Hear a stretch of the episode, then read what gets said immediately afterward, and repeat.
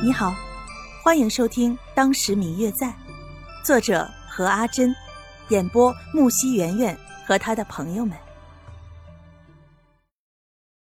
第九十六集，我烤的是还不错啊。当初我去扬州的时候，路上没有吃的，就是我自己烤鱼吃啊。一起的那个大叔也说很好吃啊。白若秋这辈子也从未下过厨。当初在去扬州的流浪途中，有一次饿得实在不行了，附近又没有人家，幸好在路上遇见了一位大叔，那位大叔也是没有吃的，两个人便去河里合伙打了几条鱼，最后在大叔的指导下烤好了鱼，那绝对是白若秋这辈子吃过最好的鱼，而且是用他的双手烤出来的，成就感满满的。虽然是在那位大叔的指导下，但是那一次的经历却让白若秋觉得自己的双手也能够做出世间美味。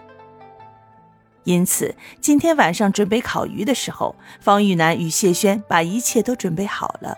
准备烤的时候，白若秋说想要给大家展示一下身手。可是自己吃第一条的时候，就觉得除了有点老、有点苦之外，就没什么了。但是方玉楠看了他烤的鱼，一脸不乐意的在一旁看着，准备自己烤自己的那一份可是白若秋说什么也要他来烤，结果就成了这样。方玉楠一听这话，头就更疼了，想了想，晚上还是饿一饿，可能脑袋会更加清楚一些。有些无力的看了白若秋一眼，摇了摇头，不再说话。将谢轩给的那条鱼重新的检查了一下，确定能吃，就叫早在一旁看了半天戏的谢轩坐下来吃鱼。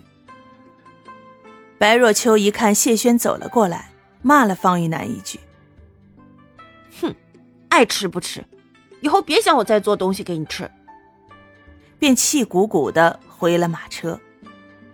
方玉楠看了看谢轩，耸耸肩，表示不明白。谢轩也微微的摇摇头，表示不清楚。两个人就在火堆旁聊着天。之后的情况也大致就像这一天一样，三个人就这么奇奇怪怪的去了京城。就快到京城的前一天晚上，他们在附近的一个小村里落了脚，住在一座民宅里。吃过晚饭，三个人坐在房间里闲谈。明天。我们就终于要进入京城了，哎呀！方玉楠坐在一旁，懒洋洋的伸了一个懒腰，看起来心情很不错呢。嗯，大概再走个五六十里路就到了。按照我们的速度来说，明天下午的时候应该就能到城里了。谢轩看着方玉楠一脸轻松愉悦的表情，心情似乎也很不错。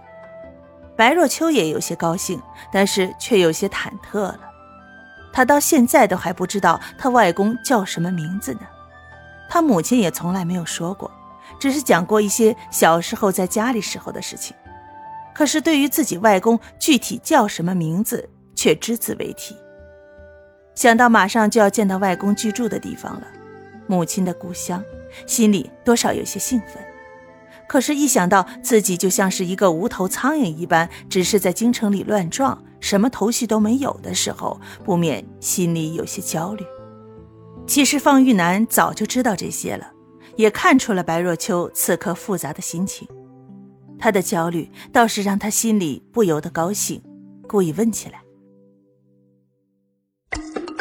嗯嗯，我最亲爱的小耳朵，本集已播讲完毕，感谢您的收听。”如果你喜欢这本书，欢迎您多多的点赞、评论、订阅和转发哟。